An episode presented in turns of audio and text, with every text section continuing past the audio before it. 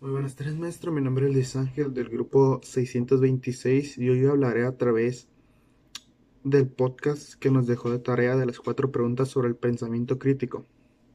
La primera pregunta es, ¿cuál es la, ¿cuál es la importancia de tener un espíritu y un pensamiento crítico?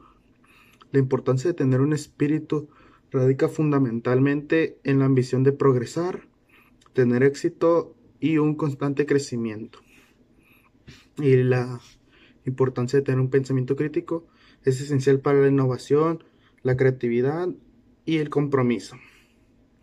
Segunda pregunta, ¿qué te hace falta o qué, o qué nos hace falta para tener muy bien el pensamiento crítico?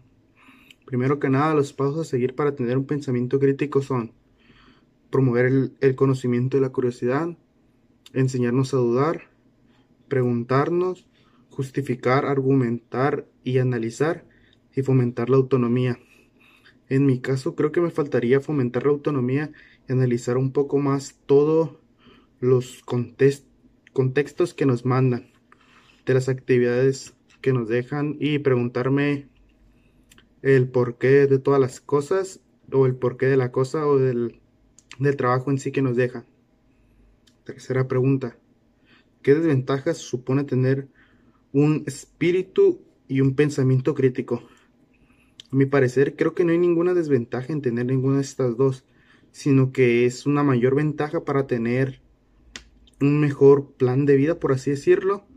Pero si nos plantea la pregunta, yo a mi parecer creo que la desventaja sería contradecirme, cuestionándome los valores, las religiones de que yo, de que yo haya aprendido. Cuarta pregunta de qué forma contribuiría para mi proyecto de vida desarrollar el espíritu y el pensamiento crítico. A mi parecer creo que sería reservando el tiempo y el espacio de mi día a día, cumpliendo con, las, con varias tareas a la vez al mismo tiempo, para encontrar que la mente se fortalezca en, un, en una sola cosa y esa cosa sea pensar. Establecer un momento del día para pensar de forma retractiva, reflexiva, perdón, siendo consciente de lo que está pasando por mi mente. También creo que sería encontrar otras perspectivas y otros ángulos de los que se puede encontrar la realidad, porque es muy compleja el hecho de cómo nos lo plantea la escuela y como en sí es en verdad la realidad. Es muy diferente de lo que nos dice la escuela a lo que en verdad es. Muy bien, creo que eso sería todo por mi parte, maestro. Eh, saludos cordiales y buena noche.